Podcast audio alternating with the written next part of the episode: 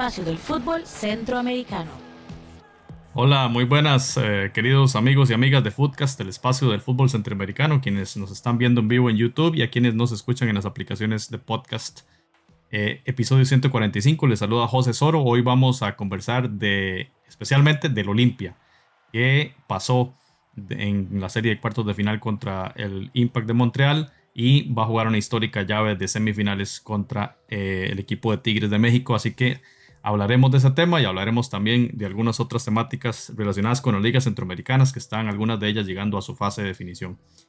Así que bienvenidos a la gente que ya se está conectando al chat. Muchas gracias por su preferencia y vamos a tener 60 eh, minutos de una buena conversación futbolera hoy junto a Randall Sánchez y Jonathan Corrales a quienes paso a saludar. Randall, buenas noches, ¿cómo le va? Hola José, hola Jonathan, un gusto siempre estar con ustedes en este espacio que nos gusta a nosotros, el espacio del fútbol centroamericano, y vamos a hablar de, de esta serie del Olimpia y también de otros temas relacionados a la Liga de, Centroamérica. Jonathan, buenas noches. Hola José y Randall, un placer estar nuevamente con, con ustedes acá compartiendo sobre el fútbol centroamericano y efectivamente hoy el tema eh, principal va a ser hablar de, del León, del Olimpia que ha conseguido una clasificación histórica a cuartos de final. Un equipo, perdón. un equipo muy grande de Centroamérica. Saludos a Monkey Gamer y a Aurelio Córdoba, que ya están conectados nomás empezando este episodio. Así que gracias porque sabemos que no es la primera vez que están por acá. Eh, entramos en materia entonces y vamos a hablar justamente de ese partido en el que el equipo de, de Olimpia pierde, pierde el juego pero ya digamos que sacó rédito de lo que había sucedido en el mes de marzo, si no me equivoco, que fue donde fue ese juego de, ida eh, que había ganado como visitante, ¿verdad? 1-2. Y esa, esa condición, o esos dos goles de visita le dan, eh, le dieron ese colchón con el cual, a pesar de la derrota de esta semana, de este martes, 0-1 con gol de Amar Sedic del, del Montreal, este, logra pasar a, a semis. Eh, un partido que vimos, compañeros. Eh, interesantísimo, ¿verdad? Cómo Troglio tira al equipo para adelante porque sabían que un gol más que hubiera logrado ya hubiera controlado el resto del partido y Montreal hubiera tenido que, actuar con mucha fiereza hacia arriba, descuidando y dando espacios como en un momento del partido lo, hizo, especialmente en los últimos minutos. Y lamentablemente, tenemos que decirlo, las opciones que votó el enmascarado eh, Jerry Bankston, ¿verdad? Una de ellas clarísima, donde ahí Walter Vargas se agarraba la cabeza comentándolo en ESPN, ¿verdad? De que era más fácil votarla. Lamentablemente no la empalmó bien, creo que fue un centro y, de cabeza la pegó casi como tipo rechace. Hubiese sido un gol, además de tempranero, porque la jugada fue en el minuto 13, eh, que hubiera puesto las cosas muy, muy a favor del Olimpia. Y un partido que creo yo eh, bravo, intenso y, y que cambia a partir del gol, de ese gol en el minuto 56, donde luego viene un, una, un periodo de cierta incertidumbre, pero que el Olimpia logró controlar por completo. Eh, entonces, hablemos de ese partido, compañeros. Eh, ¿Qué les pareció en términos generales y, y qué tan merecida es este, este pase histórico del, del, del León hondureño? No sé, empezamos con Jonathan, si gusta. Sí, bueno, en el caso del Olimpia, la gran ventaja es esa, ese partido de ida en donde consigue, por supuesto, una diferencia importante. Eh, recordamos esos dos golazos que, que, anotó en la visita a Montreal, que no fue un partido para nada fácil para el Olimpia y saca un resultado importantísimo. Y en este partido, aunque parezca extraño, Olimpia era casa, tiene la particularidad que sí, sí se jugó el partido de ida y, a partir de ahí creo que el Olimpia juega con ese resultado, porque hace un bloque, un bloque medio, presiona muy poco arriba, fueron, fue muy pocas ocasiones eh, que presionó alto y más bien cediéndole eh, terreno al, al, Montreal Impact para que elaborara y sucede que el, el Impact lograba avanzar algunos metros, pero le costó, digamos, generar un poquito de peligro en ataque. Eh, me parece que lo mejorcito dentro de lo mejor fue lo del hondureño Rommel Kioto.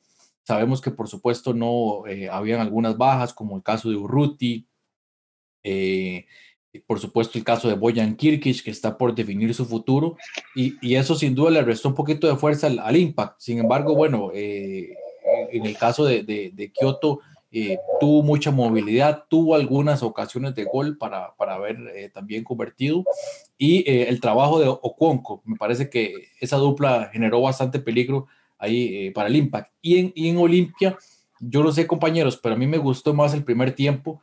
Sabemos, por supuesto, que si yo tengo adelante a, Jerry Bankston, tengo adelante a Benguche, es, un, es un poder que yo voy a utilizar. Entonces, ah, Arboleda, Arboleda. Arboleda. Arboleda. Benguche está en Portugal. Benguche fue el que hizo el gol en, la ida, justamente. Exacto. Un golazo aquí de Warding. Eh, voy a usar el juego directo, porque la, la, vez pasada mucha gente se enojaba que nosotros decíamos que Honduras solo se jugaba juego directo. No, no es eso. Voy a eso, voy a ese punto. Si yo tengo a Bengston y tengo Arboleda, e, es, una, es un poder que yo voy a utilizar. O sea, si ellos son fuertes en el juego aéreo, voy a utilizar el juego directo para buscar una segunda bola, buscar oportunidades. Y ahí, bueno, eh, el Olimpia tuvo, me gustó más el primer tiempo. El caso de Bernardes por la derecha me pareció bien, de Mylor Núñez también por ese costado generó algo de peligro. De hecho, el, en la ocasión de Bengston, el, centro viene de, de, Bernardes y, estuvo bien. En el segundo tiempo ahí sí sentí que ya el Olimpia se había relajado un poquito y el gol cae muy temprano en el segundo tiempo. No sé, eh, compañeros, cómo lo vieron ustedes, pero creo que el Olimpia tal vez entró en, un cierto nerviosismo porque ya no estaba tan cómodo con la ventaja y, tenía que agarrarse de lo que quedaba del partido o sostenerse para, clasificar. Antes de, darle la palabra a Randall, dice Monkey que él se acordaba, él solo se acordaba de lo que pasó con Saprisa en la semifinal de Liga con Kaká, ¿verdad? Que podía pasar y aquí la diferencia de goles no era tan amplia como en era, era un 2 a 0, ¿no? Y, y, y, aquí era apenas un 2 a 1. Y, y sí, yo coincido, Jonathan. En el momento en que entra el gol del de, Impact, para mí el, el Olimpia entra en fase ya de sobrevivencia.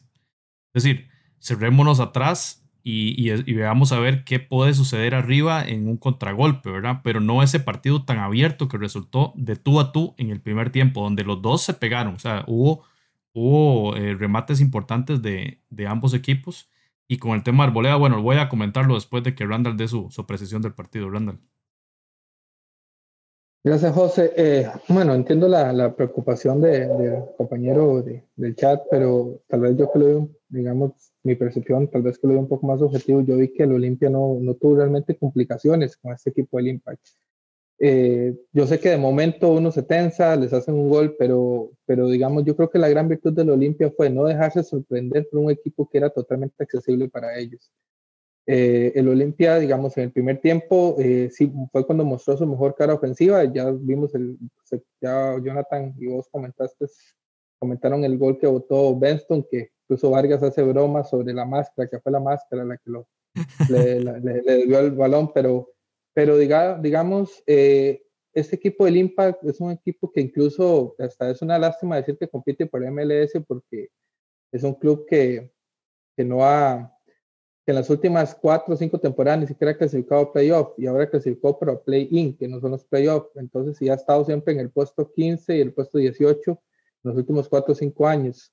Eh, por eso es que digo que la gran virtud del Olimpia fue hacer valer esa grandeza que tenía, porque, y no, por ejemplo, cometió los errores que cometió esa prisa cuando enfrentó a este Impact, que no lo pudo superar por gol de visitantes, en los dos partidos los empató. El Olimpia, eh, ¿qué ventajas tuvo de Olimpia? Bueno, muy simple. Eh, aprovechó el, gran triunfo, porque sí fue un gran triunfo el que tuvo hace ocho meses o nueve meses, cuando, cuando se enfrentaron allá en Montel, eh, y que trajo ese, ese resultado muy, muy positivo. Y de ahí, de alguna otra manera, controló el partido. O sea, este equipo de, de Montreal solo tuvo una jugada de desequilibrio y aún así no la cristalizó bien. Fue gol porque la defensa de la Olimpia rechazó mal. O sea, un rechazo al centro. Un rechazo al centro, pero, pero digamos eso fue un error de defensa más que las grandes virtudes. Sí, sí vimos que Kioto, por ejemplo, que estuvo impreciso, sí tuvo dos o tres jugadas que pudo haber sido, pudo haberlas capitalizado mejor, pero aún así tampoco podemos decir que eran, y una al principio un jugador, eh, no me acuerdo el apellido, eh, eh, bueno, empezando el, el partido que, que, sí tuvo Limpa, pero tampoco podemos decir que yo, yo no sentí que, a, que al Olimpia le pelearan el rancho. O sea, eh, sí se podía dar lo que pasó con el Saprisa porque sí jugó al filo de la navaja y sí, sí defendió y usted sabe que un, estos equipos en cualquier momento eh, le sale algo y entra un balón, que lo diga el Cruz Azul que cuando enfrentó al, a Los Ángeles Galaxy, eh, el FC.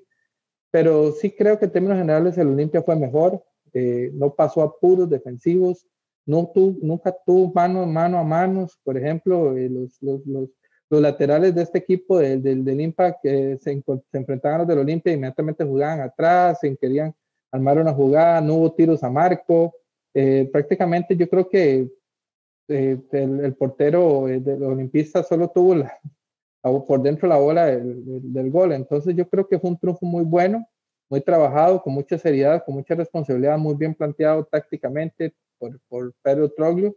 Y el, para mí, honestamente, el Olimpia es justo, justo final, semifinalista y, y demostró, de, por ejemplo, que, que cuando usted tiene las ventajas hay que aprovecharlas y no hay que descuidarse y creo que eso fue lo, lo, lo que logró. La serie quedó 2 a 2, igual que Saprissa Montreal, pero el Saprissa no lo aprovechó.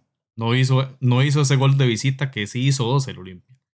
Más bien, fue, pues sí, ahora, más bien fue exactamente lo contrario. El Montreal hizo dos goles en el Saprissa. Sí, Jonathan. Ahora que ustedes comentaban en, en la acción del gol, porque bueno, yo sé que Pineda es un gran jugador, pero lamentablemente en esas, en esas cosas del fútbol, e, en esa jugada él en lugar de mantener la, pos, la, la, posición de él cubriendo, digamos, el, frente del área, él va y, y, más bien como que choca con el central, que es el que hace el rechace. Si él, se hubiera, él mantiene la posición, ahí hubiera incomodado a, a Seidich un poquito para, para que no rematara al menos cómodo. Eh, pero sí coincido con Randall en que el, el, el impact, creo que sí tu, fue más peligroso el impact, pero eh, no es como que el partido termina con el Olimpia metido en su propio campo con tres centrales, no, o sea, mantuvo el esquema 4-4-2 todo el partido y, no hubo una jugada así tan de peligro ya al final. El Impact se fue quedando sin ideas. De hecho, hace ingresar este jugador, un jugador así de 16 años, que yo, bueno, pues lo, obviamente lo ingresa para, para darle experiencia, pero ahí ya me, me olía que ya Terry Henry estaba como dando por perder la eliminatoria, dando ahí eh, oportunidad a algunos jóvenes. Eh, y, y, y, no, pues, pues bien, ahí coincido. A, a, hay un, un, un, amigo en el chat también nos dice que, que lo mejor fue Bernardes. Yo creo que, estuvo muy bien. Lo sacan en el, en el, segundo tiempo, pero lo que jugó me parece que estuvo, estuvo bastante bien. Y pues, pues no, yo creo que sí, al final el Olimpia eh, saca el resultado. Algo que, que no quiero olvidar es el caso de David Flores, porque yo sé que ha levantado muchas expectativas, ha jugado súper bien esta Champions League contra Seattle, contra el Impact, y, y en la Liga Salvadía también lo viene haciendo muy bien. Eh, sin embargo, en este partido tal vez no, no vimos su mejor versión. Hay que entender que Olimpia estaba haciendo un bloque un poquito, un poco medio, un poco más atrás, pero ojalá más bien que el equipo mexicano que siga a continuación se confíe y piense que David Flores no, no les va a mostrar mucho. Y es la oportunidad para él también para, para hacer algo en el medio campo y sorprender, porque esa es, la, esa es la ventaja que tiene, que mientras ellos menosprecian un poquito, le da la oportunidad al jugador centroamericano para sorprender. O sea, este, este equipo del Impact, por ejemplo, eh, perdió completamente, como dice Jonathan, entregó el partido cuando prácticamente sacó al único jugador canadiense que tienen, a este eh, Rubio Petit, o P, o, o, no sé cómo, cómo pronunciarlo, que es francés, creo, el, el, el, el digamos, el nombre. Eh, es, él sí era, es, este, este jugador eh, sostenía muy bien, construía y, y, armaba y trataba de darle un, un cambio de ritmo siempre al impact, pero eh, el jugador se cansó y el momento en que lo saca Thierry Henry mete un chico de creo que 16 años, si no me equivoco. Así, exacto. Entonces es cuando yo digo, ya el impact, eh, no porque este chico no tuviera condiciones, es porque ya su mejor hombre, porque para mí era, fue el mejor, incluso por encima del, del alemán que tenían en el centro. Y ahí fue donde yo dije, ya el, este equipo del, del, Impact no le iba a hacer daño a Olimpia, porque es que, por ejemplo, los, los, nosotros en Centroamérica estamos acostumbrados que el fútbol no es tan metódico. Entonces, ¿qué sucede? Digamos, en, en algún momento, si, si, y lo vimos ayer, por ejemplo, en la final de, de Saprissa la Liga, voy a usar ese eh, de Heredia la Liga, es referencia. La, el partido estaba cerrado y vino una picardía de Brian Reese y que pasó al otro compa, ¿cómo es que se llama?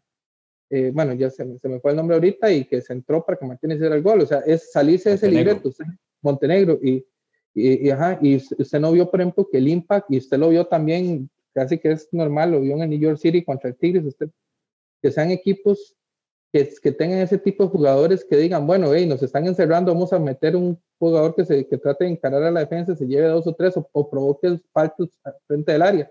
El Impact ni siquiera le generó eso al Olimpia, no le generó faltas frente al área. O sea, que uno diga, bueno, por, tal vez por tiro libres vamos a sorprender al Olimpia.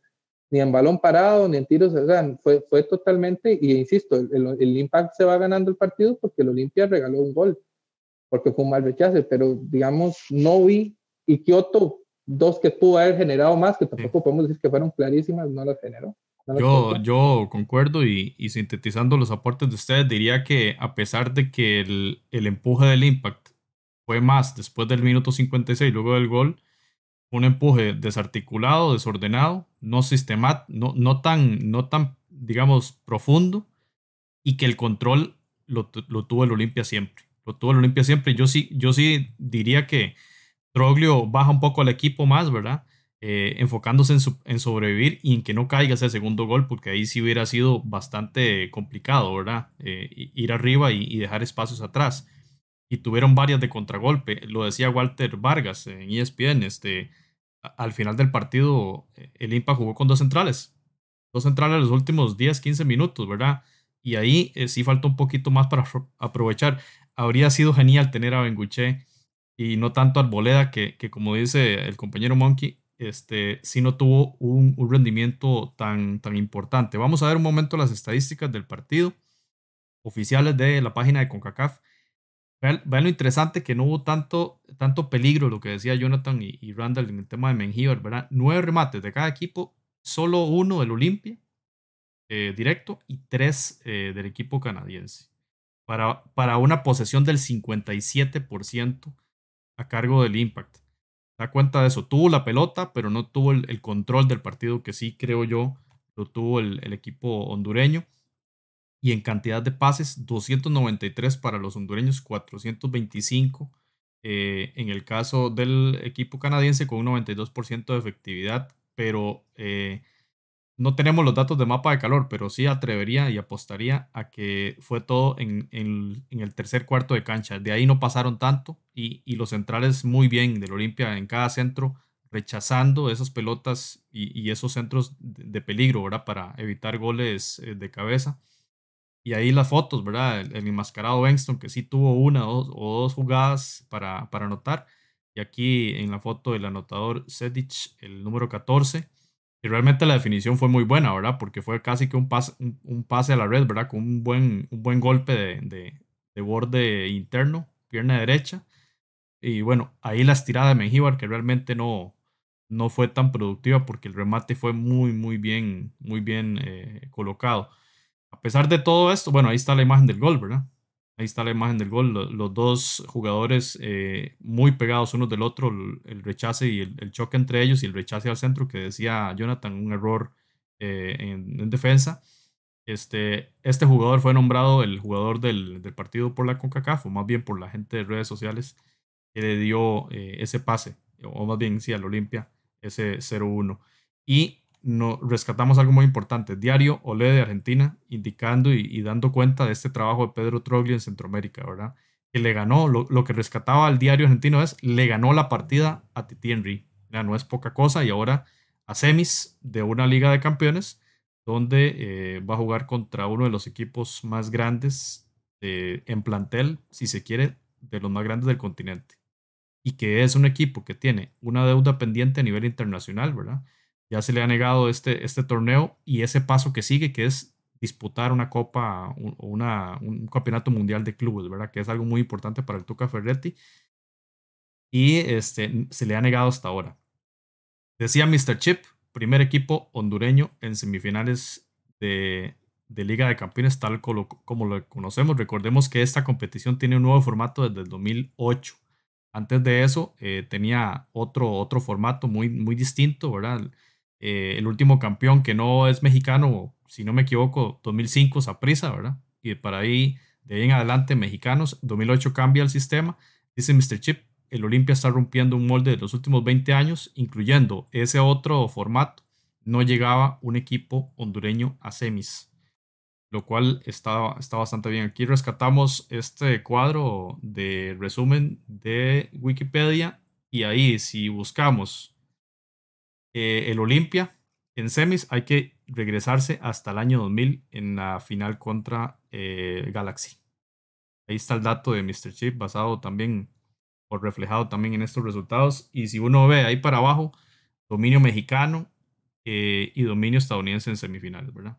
Entonces creo yo que hay que dar un, una felicitación al equipo hondureño por esto, ¿verdad?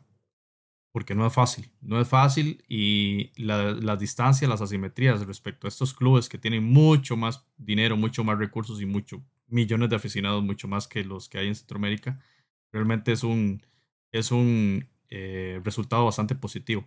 ¿Algún comentario de cierre para este, para este tema del Olimpia, compañeros? Para ya pasar como a, informar a los demás de, de, las otras llaves.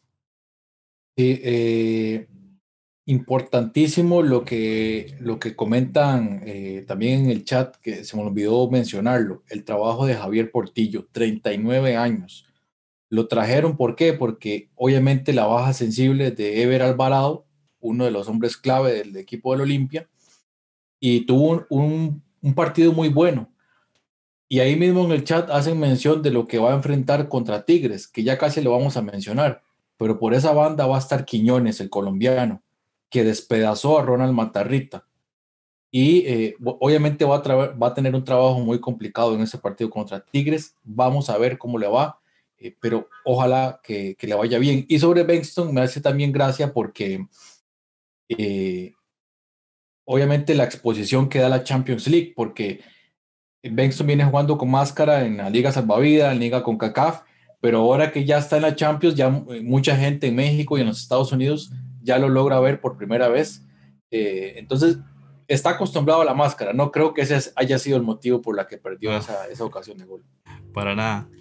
Y bueno, 4-0 eh, ganó Tigres contra Nueva York. La serie quedó 5 por 0. Tremenda diferencia, ¿verdad? Goles de Guiñac, de Fernández, Rafael de Souza y Javier Aquino. Tres asistencias de Quiñones. Tres asistencias de Quiñones. Una de ellas, bueno, creo que dos fueron centros eh, para cabeza, ¿verdad? Y uno aquel golazo de, Taquito. Pero uno de esos centros de, para cabecear eh, fue mágico, fue un golpeteo suavecito, fue colocación pura al punto de penal. Eh, es un jugador que tiene velocidad, tiene dribbling, desborde y capacidad de centrar, ya sea fuerte por abajo o por arriba. Es importante el control que puedan tener de, este jugador, sin duda alguna, como lo menciona Jonathan. Y para mencionar rápidamente los otros dos semifinalistas, bueno, Atlanta ganó 1 por 0 al América, pero eh, era muy difícil esa losa de 0-3 de la ida, ¿verdad? Jackson Conway el minuto 81, el gol cae bastante tarde, aunque sí muchísimas críticas al equipo mexicano, ¿verdad? De parte de su prensa, ¿verdad? Incluso algunos llamándole ridículo, no, no sé qué tan ridículo, para mí no lo es perder contra el Atlanta. Y en el partido del miércoles, el más tarde, 2 a 1 ganó Los Ángeles ante un alicaído Cruz Azul que viene de pasar una, un, un, un capítulo más de esa novela o esa película de terror que vive en los últimos años el Cruz Azul. Sí, Randall. José, eh, esa, esa, serie de, la Olimpia, no sé si lo vamos a comentar o, aprovecho ahorita contra el Tigres. Yo creo que, que el Olimpia tiene, tiene, tiene, digamos que tener mucho cuidado porque el Tigres es un equipo muy impredecible, porque es un equipo que, que no se sonroja muchas veces con ceder la iniciativa y lo vimos en esta serie. Es más, en los dos partidos contra el New York, el de hace nueve meses ocho meses, no recuerdo con precisión, y, y el de ahora, el, el New York City fue el que llevó la iniciativa y, y, y, entonces, de algún y me recuerda también el partido en que el Tigre le metió como cuatro a prisa en la, una pasada liga con CACAF, donde al principio uno decía, mira qué lindo está jugando esa prisas en, en, en, México, está dominando y dos toques, una jugada y un error y, y ahí empezó la, goleada.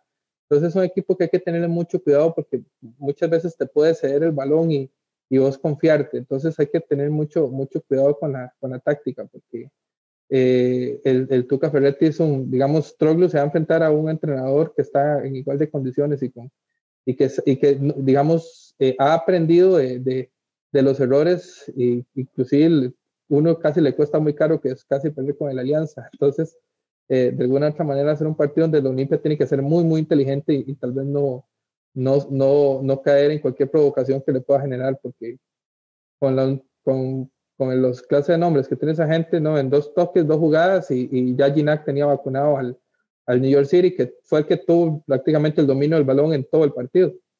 Hay que tener mucho cuidado con eso. Bueno, el partido va a ser bravísimo y eh, aquí ponemos la imagen de CONCACAF. Entonces las semifinales que van a ser el día sábado. Hoy estamos grabando jueves 17. El sábado van a ser los, los partidos América Los Ángeles y Tigres Olimpia. Así que la mejor de las suertes para los hondureños en este partido bravo. Bueno, eh, revisen ahí el video de, de la alianza que lo, logró ganarle 2 a 1 en el Cuzatlán. Las condiciones son muy diferentes, pero sí se puede. O sea, sí lo hizo el Saprissa también 1 a 0 en aquel momento, hace dos años, si no me equivoco. Pero el poderío del equipo es bastante importante. hay, hay, ejemplos, hay ejemplos, ¿eh? que al igual de Mariano Torres en, en contra Tigres, hay ejemplos de la, alianza. Eh, recientemente Comunicaciones le hizo un buen partido al América. Eh, bueno, la alianza dos veces, Monterrey y Tigres, los tuvo realmente contra las cuerdas. Y ahora hay una, una ventaja, por así decirlo, que es a un solo partido. Y todo puede pasar si el bloque defensivo funciona y si el juego directo del Olimpia logra tener frutos, le puede ya complicar al Tigres. Obviamente, Tigres es ampliamente favorito, eso, eso lo sabe todo el mundo, pero eh, hay ejemplos, ya tenemos ejemplos recientes de equipos centroamericanos que le han hecho buenos partidos a, a Tigres sí requiere un arboleda más fino, sin duda. O sea, se, se, se, ocupa aquí que cada jugador tenga, esté al 100, al 120%, si eso pudiese ser posible de alguna forma. Eh, y también más fino, por supuesto, Bankston en las pocas, porque no le va a quedar muchas como esa que, que tuvo en el primer tiempo, el minuto 13, que dejó ir eh, de forma impresionante Jerry, el enmascarado Bankston. Así que las mejores de las suertes para el equipo, al, eh, el equipo blanco, el equipo del Olimpia y hablaremos la próxima semana del resultado de esta semi entre Tigres y Olimpia. Pasamos al segundo de los temas. Vamos a hablar de las ligas de Centroamérica, que tres de ellas ya están llegando a su fase eh, final. Eh, empezamos en el tema costarricense. En la final de segunda fase, recordemos el formato en Costa Rica. La ronda regular eran dos grupos, eh, de esos dos grupos clasificaban los dos primeros y en forma cruzada jugaban el primero del A contra el segundo del B y viceversa. Y se estableció entonces, se redujo a estos dos equipos eh, que fueron los ganadores de esas llaves de segunda ronda. Estamos hablando de Herediano y Liga Deportiva Alajuelense. El primer partido se disputó el día 16 de diciembre y el resultado 0-1 eh, ganó el equipo alajuelense en el Estadio Nacional de Costa Rica. Herediano tiene Em, el estadio Eladio Rosabal Cordero en, reconstrucción, así que está utilizando el Estadio Nacional como, sede. Y eh, un resultado muy importante para la Juelense que le coloca a las puertas de su título número 30. Quizá a los, a los liguistas no les guste tanto hablar porque faltan 90 minutos y, y hace muy pocos meses vivieron una especie de historia como la, la que tuvo el Cruz Azul, digamos, recientemente en México especialmente por una jugada, un infortunio del, portero en los últimos minutos del juego, cuando ya tenía todo el trabajo prácticamente hecho justamente contra Herediano. Así que eh, de momento una ventaja importante. Podemos eh, comentar, compañeros, en general sobre este partido que todo se va a definir el día domingo en, el, en el estadio Alejandro Morera Soto. repetimos, si Alajuelense saca esta serie, es campeón de Costa Rica por vez número 30 y obtendría automáticamente el boleto para Liga CONCACAF 2021. Este, Randa, las apreciaciones así generales de, de este juego y aprovecho y pregunto su opinión sobre Alex López, que nos preguntan en el chat ahí de, la participación del hondureño con Alajuelense. Eh, bueno, es un partido que yo esperaba algo diferente al Herediano, porque eh, cuando Heredia enfrenta a Saprissa, prácticamente le cambia casi toda la alineación a Saprissa y le mete jugadores con un perfil más, más, más rápido, de mayor velocidad y, mucho más jóvenes. Entonces, de alguna otra manera, que, que atacó al eh, el, el, el mediocampo del Saprissa y lo contragolpeó y lo vacunó. Pero yo esperaba que Jafet Soto, sabiendo que, que, ese, que ese resultado le había sido efectivo y que, que, que lo iba a estudiar, pensé que iba con la basta, basta planilla que tiene Herediano, que me puedo decir que tiene más amplia, eh, que tiene la planilla más amplia de fútbol de Costa Rica en este momento. Pensé que le iba, le iba a salir con Jenny Ruiz o el mismo McDonald, por ejemplo, iba a tal vez salir con Grenados en recuperación, pero le sacó la misma, misma alineación. Entonces, entonces Carevic se la jugó analizando ese equipo y creo que lo contrarrestó bastante bien, al punto que Herediano en el primer tiempo se vio sorprendido y la liga eh, creo que fue el que tuvo las mayores incidencias en, en la zona ofensiva, sin ser un partido eh, abierto, fue un partido muy cerrado y lo, como, como, lo comenté en el blog anterior, eh, casi que se, se, se abrió por una genialidad, primero Brian Ruiz y después de Jürgen Montenegro, ahora sí me, acordé para que este chico Martínez, un centro retrasado, pudiera hacer el gol. Entonces ya, ya de alguna manera ahí fue donde se abrió. Ya Herediano en el segundo tiempo sí modifica, el mismo Japé lo, lo, explica en su conferencia de prensa que mete a Gerson Torres más, más detrás de los dos mixtos, que bueno, no, no sé por qué son mixtos, porque son jugadores muy creativos, que son Brian Ruiz y, y, y López y, y, de alguna manera sí, sí equilibra más. Aún así, la liga tuvo dos o tres jugadas para matar a Herediano y lo dejó vivo. Mi opinión sobre Alex López, yo creo que Alex López es, es un jugador muy, muy, muy bueno, es un jugador que está dando, eh, le da mucho equilibrio a la liga, que la presencia de Brian Ruiz en cancha creo que le ha quitado un poco de presión porque eh, Alex López ha, ha, venido muy golpeado, por ejemplo, en las últimas, en las últimas eh, dos finales que la liga disputó y perdió contra esa Herediano que vos mencionaste, inclusive votó un penal. Y eh, el anterior, digamos, donde se le, se le reclama un gol de esa prisa que fue una bola que él perdió. Entonces, con la llegada de Brian Ruiz, yo creo que, que Alex López de alguna otra manera eh, pierde un poco de presión y, y, lo, y lo retrasan un poco más, ¿verdad? Entonces, tal vez no es más vistoso, ¿verdad? Porque no está eh, casi que completamente en zona ofensiva, pero sí, sí le da mucha, mucha amplitud de juego y le da mucha, mucha tranquilidad cuando el balón se lo, se lo pasan a él. Si, si él está concentrado, yo creo que va a ser bastante determinante en el, en el siguiente partido. Yo, yo pienso que somos un jugador, pero a veces se cae mentalmente. Esperemos que esta vez no, no, sea, no sea ese el caso, digamos, por los intereses de la liga, no es que vayamos con la liga. pero por el bien de él, digamos que es un, que es un tipo que ha decidido inclusive quedarse en Costa Rica porque él siente esa presión y esa deuda con la afición de la Juela y quiere darles un campeonato porque se ha identificado.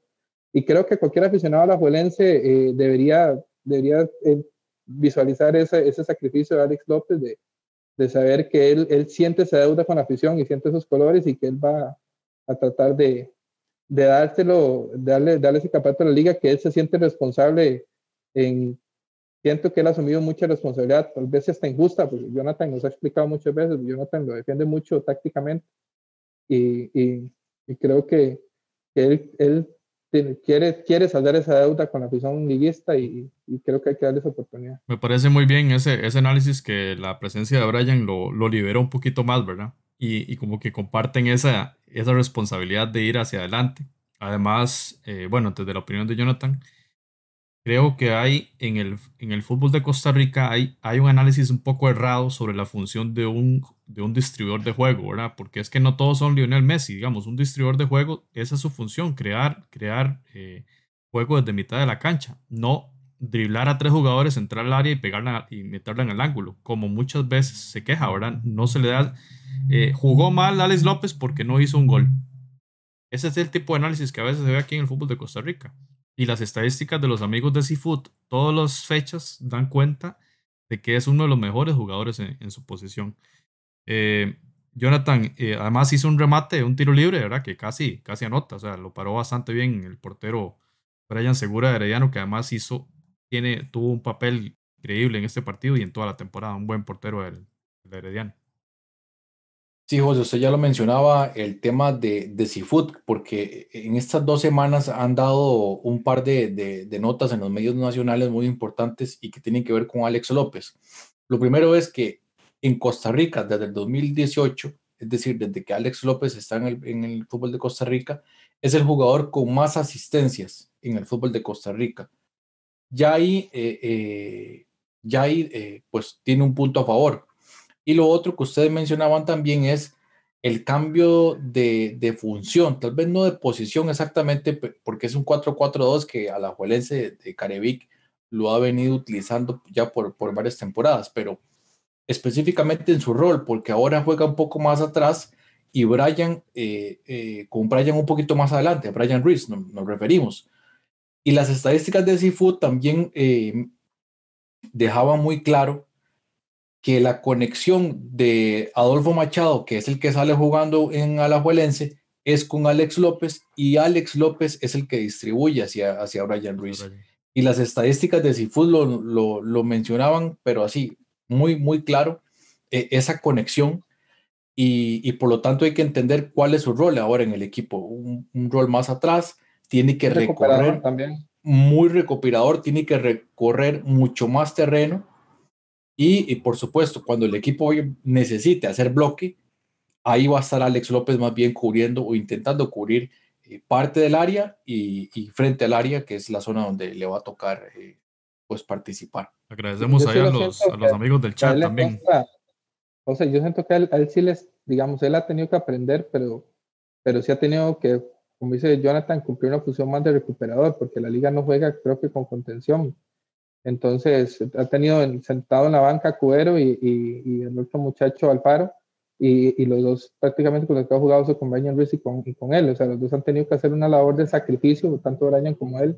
Y a veces, por eso muchas veces la liga a veces se ve como que le tocan mucho el balón, porque ellos no, no tienen esa como ese ADN de, de, recuperación. Pero yo creo que, que, Alex López, como juega hondureño y fue un jugador de, de garra, yo creo que que sí, la, sí le aporta un poco eso a la liga y, claro, no es Garrido, ¿verdad? Cuando lo tenían ahí, que, ese era puro garra, pero creo que sí ha hecho, sí ha hecho un, buen, un buen trabajo. Y, y creo, términos generales, para completar, que la liga dejó vivo a Heredia y Heredia, como digo, tiene una plantilla bastante amplia y no sabemos realmente qué sorpresa le va a sacar Jafet Soto a Carevit. Eh, a ver si esta vez cambia, cambia, cambia por lo menos de jugadores porque Carevi lo estudió bastante bien. Interesante ahí el comentario que nos hace el usuario Honduran Players, donde dice que sí, los, los jugadores en esa posición de López generalmente pasan desapercibidos para mucha gente, ¿verdad? Esa, esa, esa figura también cuando, cuando les toca más la figura del 5, ¿verdad? Recuperación, ¿verdad? Porque claro, el que se lleva los focos es el, es el goleador, más que todo, ¿verdad? Y bueno, también la figura del portero cuando comete un error. Digamos que todas las posiciones son muy importantes, pero eh, a veces se critica injustamente el rendimiento de un jugador en función de las características que tiene esa posición. O más bien, se le critica porque no cumple cosas que más bien las debería cumplir un, jugador de otra posición. En este caso, un delantero, ¿verdad? Se le critica la falta de gol cuando él tiene otra, otra, otra versión por, completo. Eh, coincido ahí, bueno, ahí está, nos saludamos a nuestro compañero de balompié de centro. Para mí, Adolfo Machado fue para mí fue el mejor jugador del partido, para mí. Ahí en la, transmisión hablaron mucho de Jürgens, que tuvo una destacadísima, Jürgens Montenegro, una destacadísima actuación.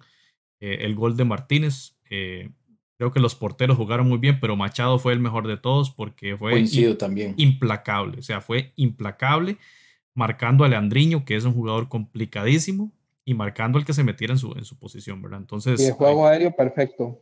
sabemos que Heredia en los últimos nada se ha caracterizado por eso un, un, equipo que ha sido muy fuerte en el juego aéreo, en el balón parado y Machado, toda bola que, que él le llegó, toda fue rechazada. y también que es criticado, ¿verdad? Cuando un jugador de esos comete un error, es casi que masacrado en, redes y en, y en, prensa, ¿verdad? Y bueno, y hablando de eso un poco, fue, fue también muy polémica la jornada con, con Alajuelense por toda la guerra fuera de, de la cancha, ¿verdad? El guerra, la guerra mediática, la guerra de las conferencias de prensa que también suscitó una enorme polémica con, con Jafet Soto, el director técnico herediano, que además es su gerente deportivo, ¿verdad? Y con unas declaraciones muy fuertes que dio después de eliminar esa prisa. Eh, no sé si quieren realizar algún comentario respecto de eso. Yo, yo festejo que, que la prensa en este partido contra Herediano, en la conferencia de prensa, preguntase de fútbol y no preguntase de polémicas arbitrales, que siempre las va a haber. Y sí, sí, estamos conscientes. A Herediano le robaron dos jugadas, las pitaron en contra contra esa prisa, a Cartaginés, que fue muy afectado. Pero si solo van a hablar de, de árbitros en las conferencias, eh, no se va a hablar del juego y, y, de las posiciones y de cómo mejoramos como, como deporte, porque cuando lleguemos a un tema de selección nacional, eh, eso va a tener sus repercusiones, compañeros. Sí, José, Jafet Soto es, un, es un, una persona muy sui generis, yo creo que en el fútbol centroamericano, o sea, yo no sé si tal vez los amigos del chat nos pueden decir si hay alguien parecido en, en sus respectivos países. Tal vez Héctor Vargas en Honduras, pero es que Jafet Soto es como su propio jefe, él es directivo, es presidente, es administrador, es, es entrenador y si pudiera juega. Entonces, eh, es una figura, digamos, que, que está muy empoderada, eh, que en su momento pienso yo que, que le vino a aportar mucho el fútbol de Costa Rica porque vino a desequilibrar un monopolio que había antes entre Zapiza y la Liga, producto a un, digamos, una etapa que tuvo el Herediano de más casi 20 años de no figurar entre los campeones del fútbol de Costa Rica.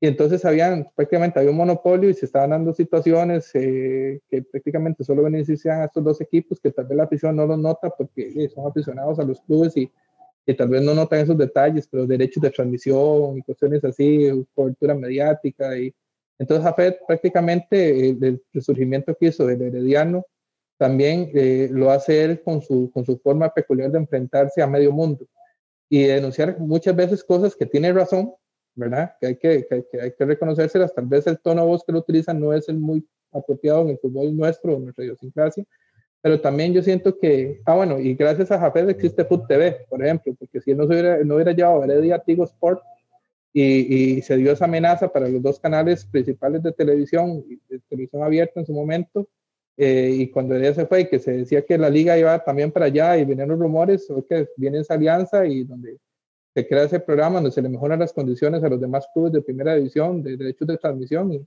y Heredia regresa. Entonces, que le aporta mucho. Pero sí creo, para todo, todo eso es para decir que, que no tengo nada contra pero sí creo que se le da la mano muchas veces. Y creo que los comentarios que hizo sobre Agustín Lleida sí iban, sí iban cargados con algunas eh, connotaciones de, de, xenófobas que él ha querido minimizar y el presidente del club ha querido minimizar, pero digamos, cuando estás hablando peyorativamente a alguien, estás criticándolo y al mismo tiempo haces alusión de su, de su nacionalidad y haces alusión a su nacionalidad y le agregas un adjetivo que realmente es negativo, aunque digan que la Wikipedia dice que conquistador es aquel, pero no es lo mismo que yo le diga, José, usted es un gran conquistador porque su esposa está enamoradísima de usted. A decir, ese español conquistador que viene a decir, a vendernos espejitos. Sí, se le, fue, se le fue la mano en esa frase, sin duda. Y, y, hay que tener mucho cuidado porque eh, el fútbol es para unir y no para crear violencia. Entonces, y recordando que él fue extranjero también en un país, y si vienen a hablar de nacionalismo, recordemos muchas veces que Saprissa tenía que jugar contra el Pachuca de México y el que le daba toda la logística al Pachuca, por ejemplo, era Heredia. Y él decía que era fútbol, que no había nacionalidad en el fútbol. Y entonces, que, entonces eh, muchas veces se les olvida, se les olvida unas cosas cuando defienden otras, porque ahí salió que maltrató al Chonche Montero y toda la cosa. Y hay que tener mucho cuidado. Una cosa es, y por eso defiendo lo que vos estás diciendo, eh, la gente le preguntó por fútbol y no le siguió el juego de hacer el show para tratar de desviar la atención, que muchas veces es la estrategia que él utiliza para, para quitarle presión inclusive a sus mismos jugadores. Jafet se merece todo un programa, creo yo, y, y, tenemos que hablarlo con algún herediano para, para conversar de esta figura, que sí, sin ninguna duda, es un personaje disruptivo en el fútbol que vino a, enfrentar ese duopolio a, a las Juelenses a prisa por años y, y quizá uno de los equipos más exitosos de la última década es el Herediano, ¿verdad? Que se le acercó, estaba, si no me equivoco, a un título de alcanzar a la Jolense. Pero sí se le fue la mano en, este último, en estas últimas declaraciones contra Saprissa y a la Jolense, realmente que sí hay que decirlo, no, no hay que callar eso y, y el papel de la prensa también, hay que ser muy críticos de cómo favorecen este, tipo de, de cosas peyorativas que nada suman al fútbol. Ahí hay extranjeros jugando para Herediano y Herediano constantemente está vendiendo jugadores a Colombia, a Perú, a México y, no, no, le conviene. Y lo que dice nuestro compañero Duran Players, el hecho de que no se hable de fútbol en las conferencias ayuda a los técnicos de que no se le hagan cuestionamientos a sus equipos y a los errores que cometieron. Y eso es completamente válido ese punto, así que perfecto. Agradecemos ahí los aportes que han, que han tenido ustedes. Totalmente de acuerdo. No sé si Jonathan. Sí, pues es una, es una estrategia ya muy conocida. Cuando las cosas no salen bien, pues eh, también desviar un poquito la atención. El entrenador también absorbe parte de esa presión y, y, y que no recaiga sobre los jugadores, que son los que finalmente van a tener que, que sacar la cara. Coincido que igual el, el, partido todavía está muy abierto, un 1 0 es, es una diferencia mínima, y, y, a ver qué sucede entonces el domingo. Domingo a las 8 de la noche, partido para nuestra cultura futbolística tarde, un domingo a esa hora, pero eh, en, estos finales de diciembre suele suceder. Bueno, la mejor de las suertes para ambos eh, equipos. Y pasamos a ver lo que pasó en Panamá. Eh, esto creo que fue hoy, 17 de diciembre, que se jugaron la vuelta de las semis.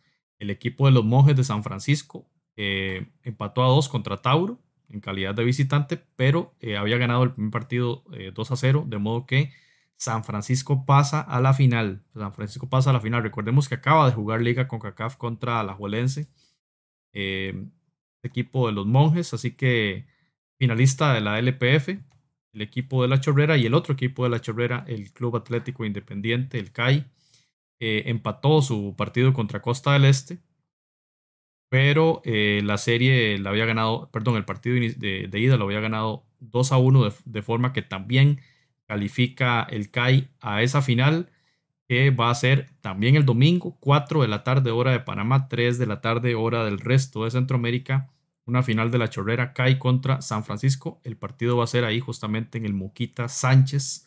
Eh, recordemos que no es algo de la pandemia o aquí que allá en Panamá se juega partido único la final, al igual que en El Salvador, cosa que creo eh, bastante interesante eh, porque le da el todo, en 90 minutos. Es, es, bastante interesante ese modelo y la verdad que lo veo muy atractivo. Hay que darle el paso y seguir el paso de este partido que hay contra San Francisco. Ahí hay un clasificado a Liga con CACAF 2021. Vamos a ver qué pasa con el CAI, qué será de, de Fajardo, qué será de Omar Brown. No, no sabemos mucho, Jonathan, de, de Brownie. No, no igual eh, han tenido ahí bastante rotación. Vamos a ver si, bueno, yo espero tener el chance de, observar este partido, si no en vivo, tal vez ahí la repetición, a ver qué nos puede mostrar. Siempre las finales en Panamá Siempre tienen cosas interesantes, varias de ellas se han ido a penales. Vamos a ver qué sucede en esto. Bien. San Francisco dejó una muy buena imagen cuando enfrentó la Liga Deportiva La Juanense en la Liga con CACAF. Un equipo que aunque venía con bajas, si no me equivoco, ¿verdad? o mal no recuerdo, es un equipo que realmente vendió cara a su derrota. Es un equipo que, que desordena bien y que juega, juega, juega bien y que, y que tiene muchas variantes. Pero el CAI tiene al mejor de todos, Omar Brownie, ¿verdad?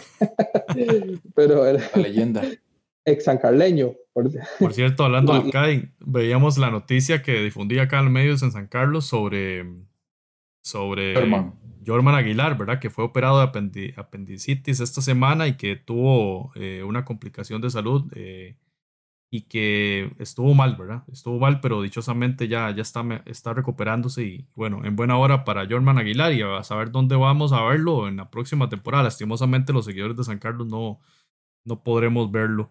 Eh, más en nuestro club. Balompié Centro dice que Brownie está lesionado, Jonathan, así que lo lamentamos mucho. Por Totalmente si, favorito de San Francisco, entonces. Por si va a hacer alguna, alguna apuesta, Jonathan, ahí para que tenga sus, sus limitaciones. Toda la fe en José Fajardo. Bueno, y pasamos a Nicaragua, donde saludamos a nuestra compañera Virginia Lobo, que ha participado varias veces de este espacio, Footcast, espacio del fútbol centroamericano ustedes saben, Virginia es narradora y es comentarista de la Liga Primera en Nicaragua. Ahí la pueden buscar en, ese, en ese usuario Liga Primera en YouTube. Ella trabaja para Canal 6 y justamente esta semana ya se disputó el partido de ida de, la final con esta noticia también. O sea, los partidos son transmitidos en Claro Sports. No sabemos, no estoy seguro, yo, yo no tengo esta plataforma si es a nivel centroamericano o solo en Nicaragua. Lo que sí es a nivel centroamericano y más allá es marca claro en YouTube transmite también la Liga Nicaragüense. Ahí podrán ver el partido. De hecho, Randall ahí nos pasó el enlace de ese partido de ida. Y bueno, en alta definición y todo muy bien, ¿verdad? Como... Y muy profesional la transmisión. Fue la, la misma señal que transmitió la final de México. Exactamente. Este canal marca claro. Bueno, y ese partido en el Cacique de Irengen, en Diriamba 0-0 colgaron las roscas ahí en un estadio eh, repleto, ¿verdad? Aquí es muy diferente el tema en Nicaragua, el tema de la pandemia se ha manejado muy distinto al resto de países.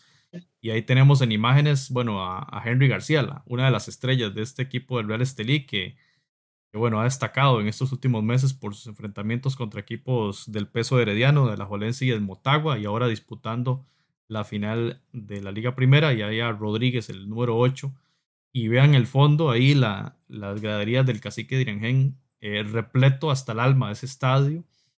Y este 0-0, 0-0, ¿verdad?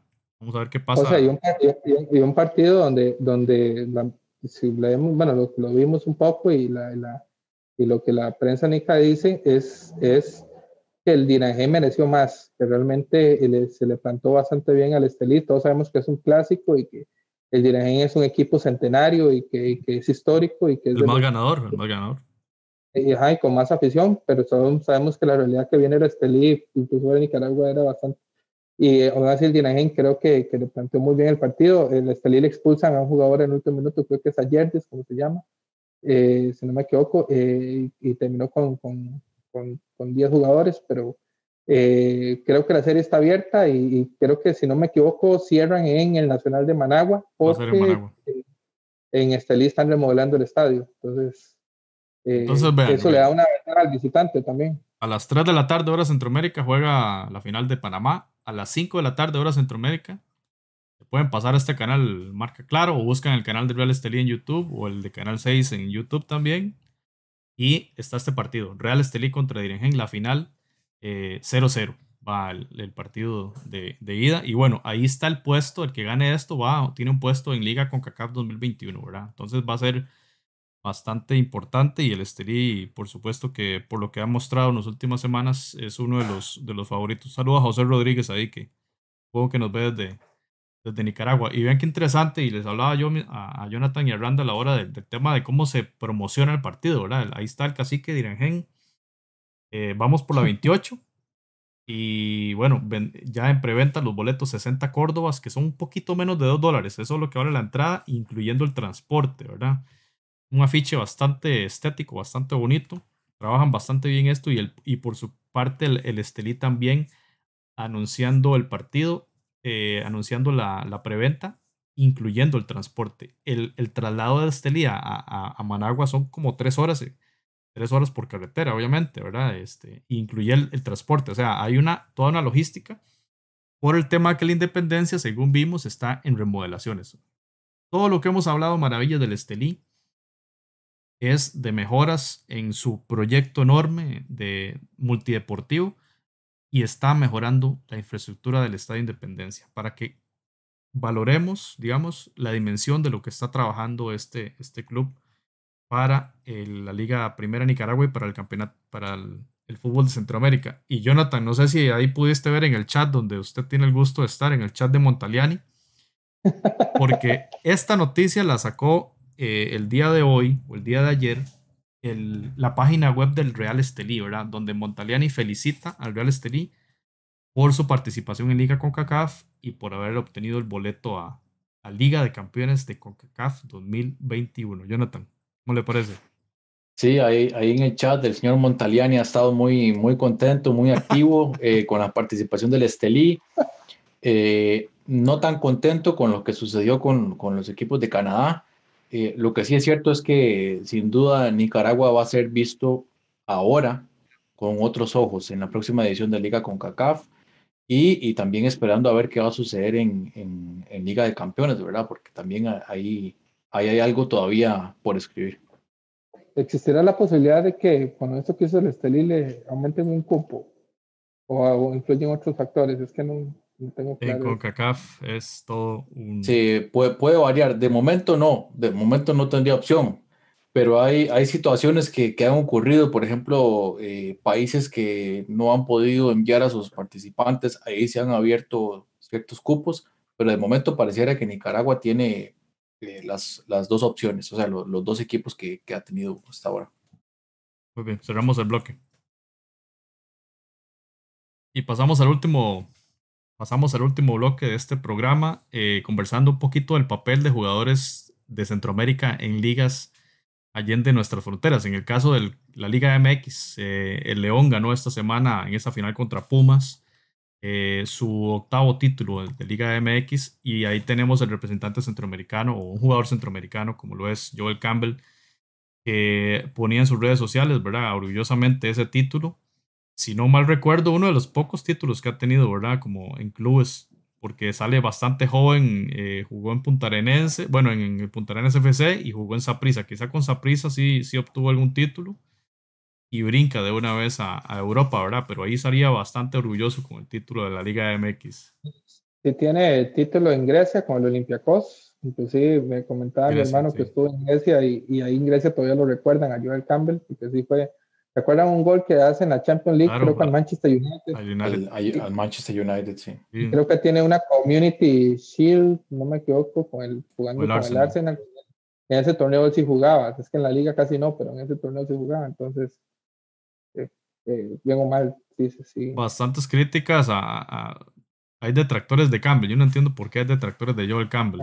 Eh, pero críticas de que Campbell nunca logró sostenerse. Bueno, les invitamos a que busquen una entrevista que le hicieron a Campbell sobre su historia en el Arsenal. El Arsenal no quiso venderlo. Todos los, la mayoría de clubes donde él participó, Olympiacos, Villarreal, Betis, muchos de ellos ofrecieron comprar su ficha al, al Arsenal y el Arsenal tenía como esa, esa fe de, de que regresara y jugara. Pero bueno, Jonathan, que es especialista en Premier League, sabe que un equipo como el Arsenal tiene fácilmente 40 jugadores en su plantilla y, los anda repartiendo por el mundo, ¿verdad? Pero eso sí, eso que quede claro que Campbell no fue que no pegó en sus equipos, lo hizo bastante bien, pero las circunstancias del Arsenal así fueron, no se sabe bien. Él lo dice en esa entrevista, bastante claro.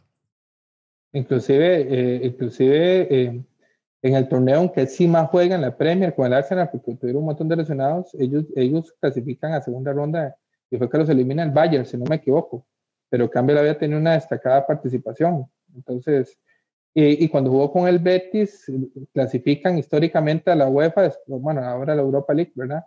Eh, después de muchos años de que el Betis no se asomaba ni por ahí. Entonces, eh, y el Villarreal también fue un buen paso. Yo me atrevo a decir que Campbell es uno de los mejores 10 jugadores de la historia del fútbol de Costa Rica y creo que y todavía le queda, porque ahora no sé, no lo comentamos, José, pero yo creo que, que desde el 50 o algo así no había ningún tico. Aquí tenemos la imagen, sí, de, de Bueno. Ger- Gerardo Coto Cover, el zar de las estadísticas, que también ha estado en Footcast, a quien saludamos a Gerardo. Eh, bueno, ahí tiene la imagen. Eh, la lista de jugadores de costarricenses que han ganado la, la competición o el campeonato de fútbol de primera división en, en México. El último fue Evaristo Murillo con Zacatepec en 1955. 1955. Así que eh, en la foto aparece Joel Campbell ahí en ese título que obtuvo León esta semana y Fello Mesa, José Rafael Fello Mesa, eh, la leyenda cartaginesa eh, que ganó el título también con el Atlante en el año 1947. Entonces ahí, bueno, un saludo a, Gerardo y agradecemos mucho esos, esos datos que dan bastante contexto de lo que, de lo que pasa, porque figuras como Jafet Soto, que ya lo comentamos, figuras como Hernán Mesford, que también fueron muy importantes en sus clubes, no lograron lo que, lo que ha logrado Campbell y, y en una temporada donde quizá no estaba del todo fulgurante, pero sí hacia el final tuvo una buena participación, especialmente en, en la liguilla, ¿verdad? Y bueno, en buena hora para Joel y en buena hora para la selección nacional de Costa Rica de que logre recuperar su nivel y sus ganas, ¿verdad? De jugar. Creo que le ha sentado bastante bien el venir a jugar a, a, a Liga MX. Y pasamos al tema de MLS, que también definió su campeón, el Columbus, algo, eh, que es bueno que rescatemos lo que hizo Joel así rápidamente porque eh, la prensa mexicana lo minimiza mucho. Y Joel, digamos, porque sé que no había hecho goles ni asistencia, pero Joel este año tuvo una función muy de relevo y muy, muy jugando muy atrás. Y creo que lo hizo bien, pero fue totalmente fundamental en la, en la serie contra Chivas y en esta serie contra el Puma se juega lesionado prácticamente. Y de hecho, creo que. De hecho, creo que él entra al partido y lo sacan, ¿verdad? De cambio. Él entra de cambio, sustituir a un lesionado y sale de cambio también, por esa misma razón. Bueno, eh, en el MLS, eh, Columbus Crew gana el torneo, el MLS Cup, y ahí tenemos a dos costarricenses, Luis Díaz y a Waylon Francis. Ahí veíamos el, el tweet de Luis Díaz, campeones. Muchas gracias a los amigos de MLS por la foto, pesando la copa. Jugador que también va a ser, de- eh, creo yo, y sé que ustedes comparten esa opinión conmigo, va a ser muy importante para la selección de Costa Rica en la eliminatoria que viene y quién sabe cuántas más, ¿verdad? Porque está bastante joven y que ya tenga en su haber eh, un título de MLS, lo veo bastante importante. A lo mismo que Waylon Francis ahí que publicaba en sus redes sociales eh, el festejo de esa competencia o de esa copa para, para su haber, aunque no, él no disputó ¿verdad? minutos en, en la final, pero bueno, ahí está en la Sí, planilla. sí, sí. Sí, Entró, por, entró al Luis Díaz, final. Sí entró. Entró al final. por, por Luis Díaz, inclusive. perfecto, no, genial por Waylon Francis también que, que, logró ese título. Bueno, que ya hay algunos rumores de que lo ligan con, con, el fútbol de Costa Rica, pero bueno, son rumores y eso abunda en el mes de, de diciembre. Así que en buena hora, ¿verdad? Tres jugadores costarricenses que son campeones en el caso de Liga MX y, y MLS. Y ya para ir cerrando el programa a nivel mundial, bueno. Luis, Díaz, uno de los aciertos de Jafet Soto, que lo llevó al Herediano y lo rescató. ¿Y, ¿Y cuánto, cuánto duró en Herediano él? muy poco tiempo. Esa es una de las virtudes de Jafet, ¿verdad? Ojalá que se concentre más en eso. Eh, la FIFA determinó, bueno, en varias noticias hoy, el, premio de Best, que lo gana Robert Lewandowski, pero saca también el 11 ideal, como decirlo así, el 11 ideal de la, de la FIFA, pero otorgado por los votos de los propios jugadores. Y ahí está ese 11 de lujo, ¿verdad? Donde vemos ese número 12 que está ahí entre Kevin De Bruyne y, y Virgil van Dijk, eh, Alfonsi, Fonsi Davis, ¿verdad? Jugador que tendremos en la eliminatoria de CONCACAF. Lo vimos avasallar al Barça en, en la Champions pasada, ganar la Champions, este, descollante. Jugó bastante bien la Liga de Naciones, si no me equivoco, en aquella llave contra, contra Estados Unidos. Y vean eh, aquí la Federación eh, Canadiense, por supuesto, vanagloriando de, de, la, de que un jugador de su país esté en el 11 ideal según los propios jugadores, los capitanes de las elecciones de todo el mundo, que son los que eligen esto, ¿verdad? Y en el caso de las mujeres, eh, la CONCACAF también hacía mención de Tobin Heath de, Estados Unidos y de em, Megan Rapinoe. Como parte de las 11 mejores futbolistas. Y aquí quiero hacer una pausa con Megan Rapinoe. Ella no desaprovecha cuando la enfocan, cuando le dan un micrófono para decir, eh, para hacer alguna reivindicación social. Y aquí ella emite de una vez un comunicado en Twitter diciendo, está excelente todo lo que me hacen, todo lo que me dicen, pero eh, hay que darle más valor al fútbol femenino, empezando por los derechos de transmisión.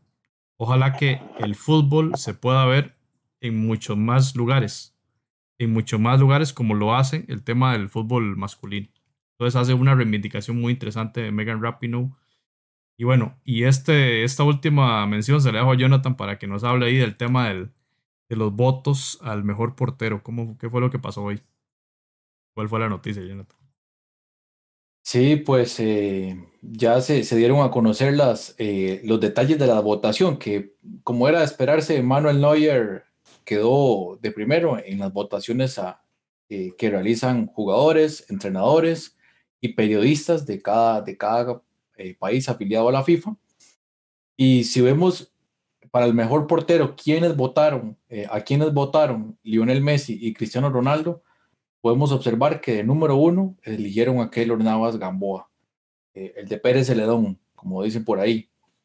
así que bueno, yo creo que yo creo que más, más allá de, las amistades que puedan tener entre ellos, yo creo que eso dice mucho del trabajo del costarricense eh, pues obviamente subcampeón de Champions, la ganó tres veces y, ha venido haciendo muy bien las cosas en la élite del fútbol mundial. Estamos hablando de la élite del fútbol europeo, la élite del fútbol mundial y, sigue haciendo muy bien las cosas. Sí. Randall, ¿qué, ¿qué, opinión le merece esto? Yo, yo estoy muy orgulloso de esto, de esta noticia. Yo, yo también porque, bueno, es que, digamos, Keylor le ha tocado una época muy difícil, no solo por ser centroamericano, no digamos ni siquiera costarricense, por ser centroamericano, tratar de mantenerse en la élite, sino competir contra monstruos como Neuer y, y Oblak y, y por ejemplo. Yo creo que esta es la mejor, para los que nos gusta la portería, yo creo que esta es la mejor generación de porteros que he visto yo, que he visto yo en, en todos mis años de ver fútbol. Y ahí está Keylor tratando de competir contra ellos. Y yo creo que, que tanto Navas, eh, tanto Ronaldo como Messi reconocen lo que le cuesta a Navas estar ahí. O sea, cualquier excusa que ahora le están inventando que le van a, le van a traer al portero del Milán, por ejemplo, y cosas así. Y la eterna lucha, bueno, Navas por mantenerse tantos años ahí, yo creo que ellos ven el trabajo y, y los que lo conocen saben que es un trabajador incansable y, creo que, que, lo, que ha, lo que ha tenido para codiarse con esos monstruos es porque realmente el hombre ha trabajado por ese talento. Entonces me alegra mucho ver que los mejores jugadores de la historia actual, eh, lo consideran así y le valoran eso. Sí, y como ustedes se le tocó vivir en una época de, de, excelentes porteros, ¿verdad? Neuer es, es una leyenda para el fútbol alemán y para el Bayern y, quizá nuestros hijos y nuestros nietos hablen de Manuel Neuer, ¿verdad? Como, como portero, como nosotros escuchamos hablar de, de muchos otros, ¿verdad? De la, de, de, la, de la araña negra y demás, pero sí, y, y, y, ver quiénes están en esa lista, ¿verdad? Está Oblak del Atlético de Madrid, que es un monstruo, ¿verdad? Y, y normalmente salen esas listas eh, Keylor Navas, a veces sale muy, muy escondido, ¿verdad? Incluso la UEFA lo ha, lo ha escondido de, los equipos ideales a, a, pesar de haber llegado a la final como, el, como la vez pasada o a pesar de ganarla, ¿verdad? Donde inclusive le dan el premio a Neuer en esas ediciones. Pero bueno, buena hora por, por Keylor. Eh, ahora que usted mencionaba esto de Rapino, de Megan Rapino, a, mí me hace, me hace mucha gracia porque yo, creo que ya, ya había sucedido, sucedió algo similar en el 2019, pero ella en el 2020 solo ha jugado como tres partidos, como 155 minutos aproximadamente y gana la mejor jugadora del año, lo cual digamos en el fútbol masculino eso no, eso no sucedería. Muy probablemente tiene que ver con eso que usted mencionaba, ¿verdad? el trabajo fuera de la, fuera de la cancha que le hace el meritorio de ese, de ese torneo. No sé, es algo curioso por lo menos. Sí, yo festejo que ella sea alguien que reivindique los derechos de las mujeres y que utilice esos micrófonos y esa, o sea, es la FIFA. O sea, la FIFA te está dando una posición social importante y los medios la vuelven a ver. En un país donde el fútbol hasta ahora está teniendo cierto, bueno, no hasta ahora, pero sí, sí cada vez más con mayor fuerza, ¿verdad? Pero compitiendo contra fútbol americano y otros deportes, eh, por supuesto que el fútbol está en otro, otro nivel más abajo. Y ella es, es una estrella, a pesar de ser jugadora de fútbol, ¿verdad? En su país, ni que hablar en el resto del mundo. Y cada vez que le dan un micrófono, aprovecha. No para vender alguna marca, como lo hacen algunos futbolistas, bueno, es su trabajo, ¿verdad? Pero ella siempre, en función del, del fútbol y, de, y del papel de las mujeres en el fútbol, ¿verdad? Como una especie de trabajo, como, como una, una eh, posibilidad de mejorar la vida de las mujeres. Entonces, en buena hora por, por Megan Rapinoe. Eh, yo pienso que hay, hay, una relación ganar-ganar, porque digamos, como ella aprovecha estos espacios eh, para, para, mandar su mensaje social, que es muy bueno y, y, lo compartimos en la mayoría de las veces, casi en todas.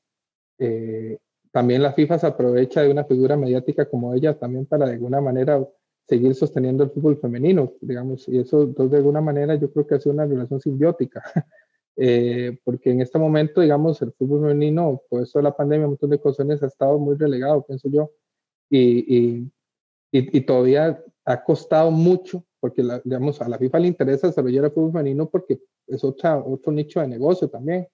Y, y, es importante, pero ha costado mucho porque el fútbol está muy ligado a la masculinidad, y cuesta mucho, incluso en Estados Unidos, vemos que es, siendo el deporte por parte de las mujeres y su torneo no tiene la misma relevancia que tiene el de hombres. Entonces, es, eso es importante. Entonces, yo pienso que eh, eh, los dos se aprovechan. Entonces, en ese sentido, y, y, en buena hora, porque creo que ella es un, eso creo que es un personaje, eh, una lideresa y, creo que es la, la, la artífice de que Estados Unidos sigan a él. Y, ya, se, ya, ya se asoma Latinoamérica y la, la mejor portera es de Chile que en buena hora también por ella. Eh, Randall Jonathan, ha sido un placer hablar hoy estos 70 minutos que hemos conversado. Hablamos del Olimpia, hablamos de las ligas de Centroamérica y hablamos de muchos otros temas, los centroamericanos que ganaron competiciones esta semana y, de este 11 ideal de FIFA. Eh, muchas gracias por haber participado y bueno, gracias a toda la gente también que se conectó en el chat. Así que nos vemos pronto, ¿verdad? Esperemos que el Olimpia gane o logre hacer un buen papel en semis. José, para cerrar, eh, informa Deportes 4, eh, recientemente Deportes Canal 4 en El Salvador, que el presidente de la federación, Hugo Carrillo, ya está negociando la salida de los Cobos, tema que mencionamos la, semana pasada. Eh, Gaby Torres volvió a anotar en Ecuador, uno de los mejores artilleros del certamen. Y Independiente del Valle clasifica a la próxima Copa Libertadores, lo cual me parece perfecto.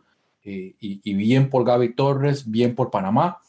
Y en el caso de Honduras me hace mucha gracia y lo mencionábamos ahora eh, antes del programa, Julio César Cruz, nuestro amigo en, Honduras, eh, ayer en, su Twitter decía que no entendía el torneo de Costa Rica. Bueno, el torneo, el torneo de Honduras, amigo, creo que también es un poco complejo de entender para el que no está en el día a día.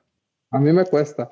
Y, e, e informar a, los, a, los, a, nuestros, eh, a nuestros seguidores que, bueno, hoy eh, el Motagua prácticamente sella su pase a semifinales, derrotó al Platense de 2 a 4 y a la espera que va a pasar con Vida y Lobos y en ya sembrados en las semifinales, entonces están esperando eh, el equipo del Olimpia y el, y el Maratón. Bueno, ahí hablaremos mucho porque el Olimpia parece que no va a parar de jugar nunca este año, no va, no va a tener fin de año. Y estamos a la espera también de ver qué va a pasar con el, con el Real España. Sabemos que hay un movimiento fuerte, la llegada de Javier Delgado, se habla de un nuevo entrenador.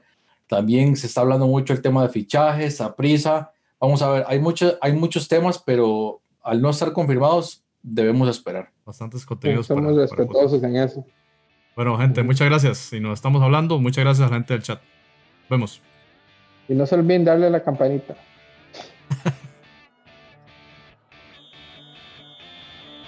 Footcast, el espacio del fútbol centroamericano.